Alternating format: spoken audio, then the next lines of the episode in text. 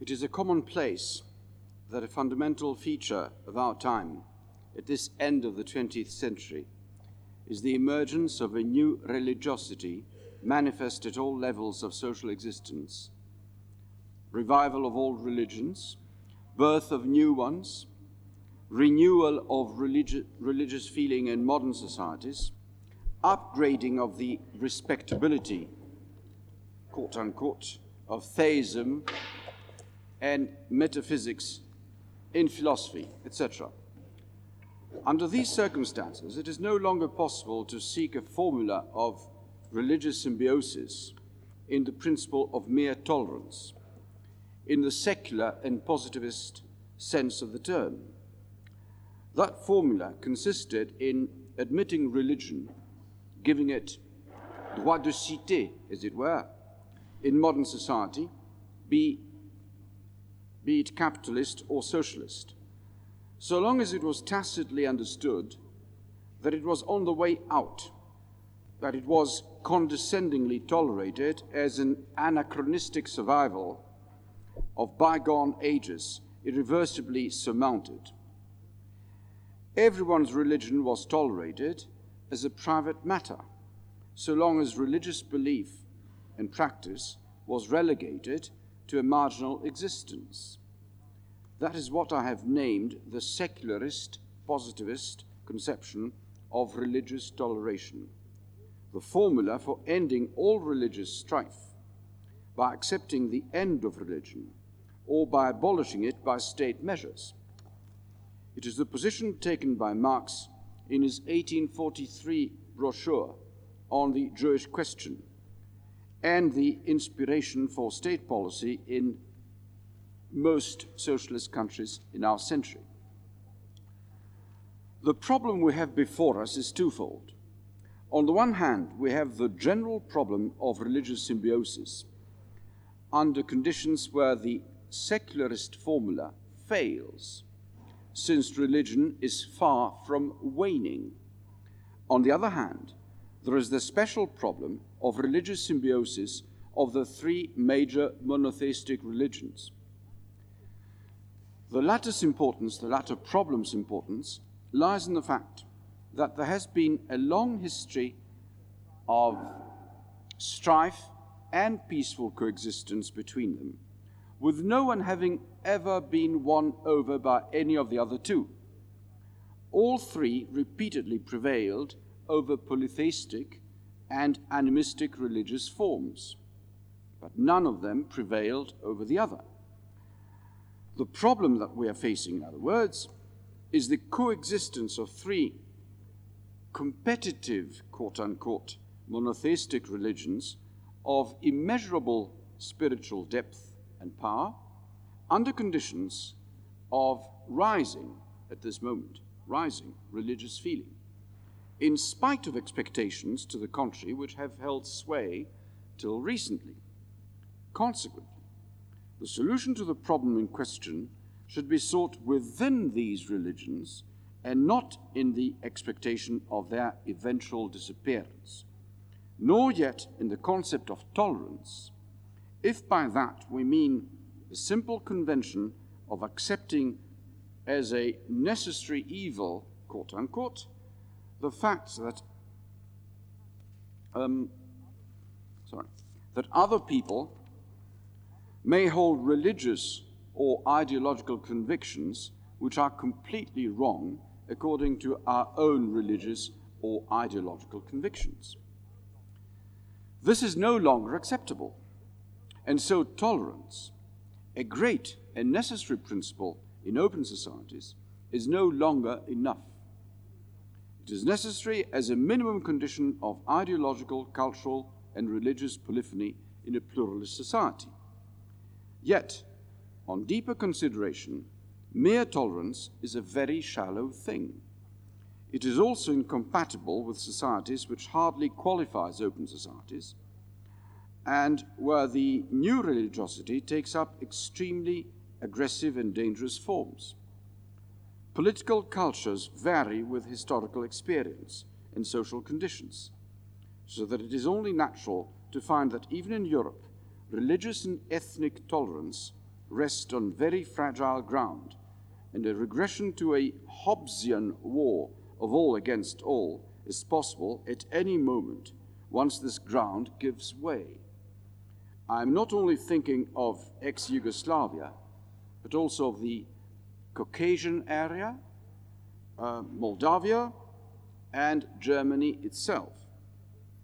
Under these circumstances, the outlook is pretty pessimistic. Are there any grounds for optimism? My answer is yes. But I disagree with those speakers who think we should discover points of convergence and emphasize thereby what unites us rather than what divides us. You can't ignore the latter by shoving it under the carpet. What has divided us is very important. Otherwise, we wouldn't have experienced expulsions, repressions, wars of religion, pogroms, racist riots, and the rest. But as an evolutionary epistemology, epistemologist that I am, I believe in the principle of the economy of means in the slow learning process of any species, as well as the principle of learning by trial and error as Karl Popper would have said, or learning from one's mistake, one, one's mistakes. That is, if mistakes are big enough to take notice of them, and yet not big enough as to prevent us, sorry, and yet not as big as to prevent us from being there when the times comes, when the time comes for the lesson to sink in. And in the case of these three religions, the cost of the mistakes has been big enough, to say the least.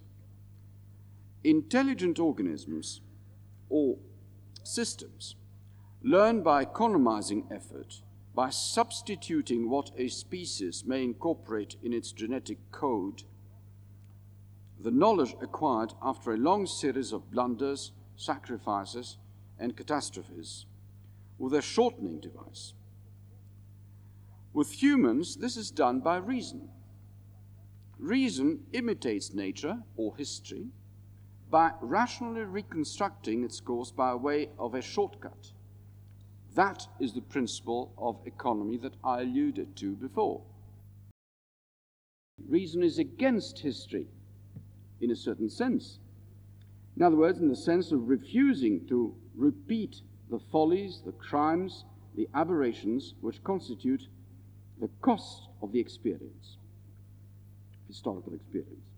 On the other hand, it is for history in the sense that it situates itself inside and not outside it, and that it tries to give a positive meaning, after all, to the experience it provides.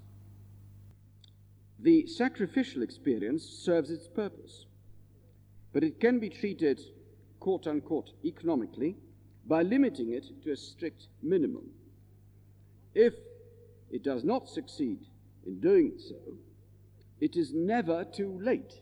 You can always cut your losses, even if they are too big, rather than going on losing endlessly. And you can do this by criticizing what you have been doing and by identifying the source of error, not by avoiding criticism and repeating innocuous niceties about goodness and brotherhood. Any rationalist will agree with us there that history has to teach us as far as religious strife is concerned. Only the formula of religious symbiosis must take up a religious expression in order to be accepted in terms of the new religiosity mentioned previously. If religion is not merely a primitive reaction before the unknown, life's uncertainty, death's imminence, or the totemic unity of a community. Maybe we should seek its significance in the deeper need, in a deeper need in man.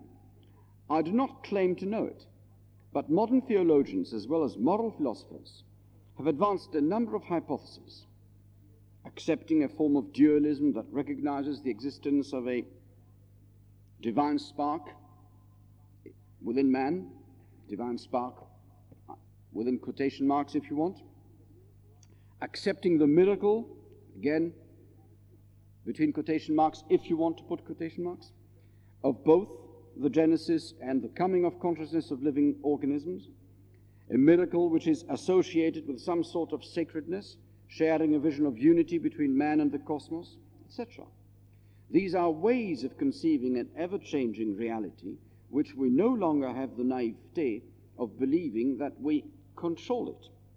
Nor do we conceive knowledge, um, or the little we possess it, as power based Bacon. These ideas are sufficiently nebulous to provoke the severest of criticisms. Yet the presence of these ideas in the modern consciousness legitimates religious revival.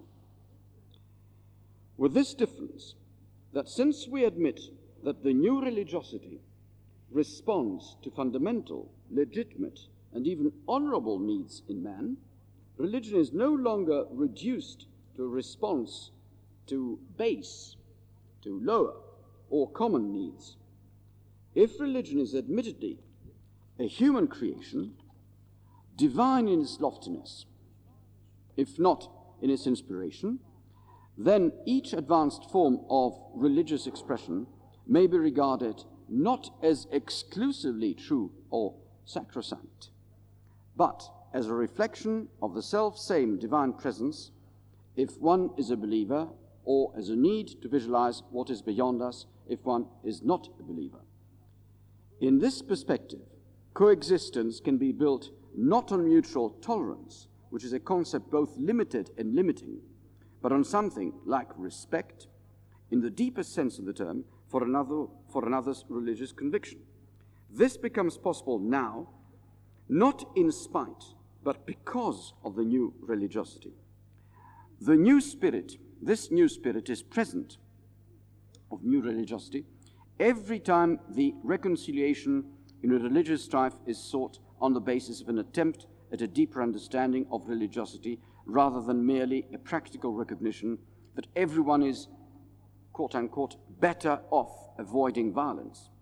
After all, the Good Samaritan is the heretic and the non orthodox, not just someone who does the right, the right thing to his neighbor in distress, but someone who does that in the name of a divine order conceived in a certain way, which upon translation and transcultural modification may turn out to be not too different uh, from that which the Jew, the Muslim, the Christian, or for that matter, the Buddhist and even the atheist believe and practice. Thank you.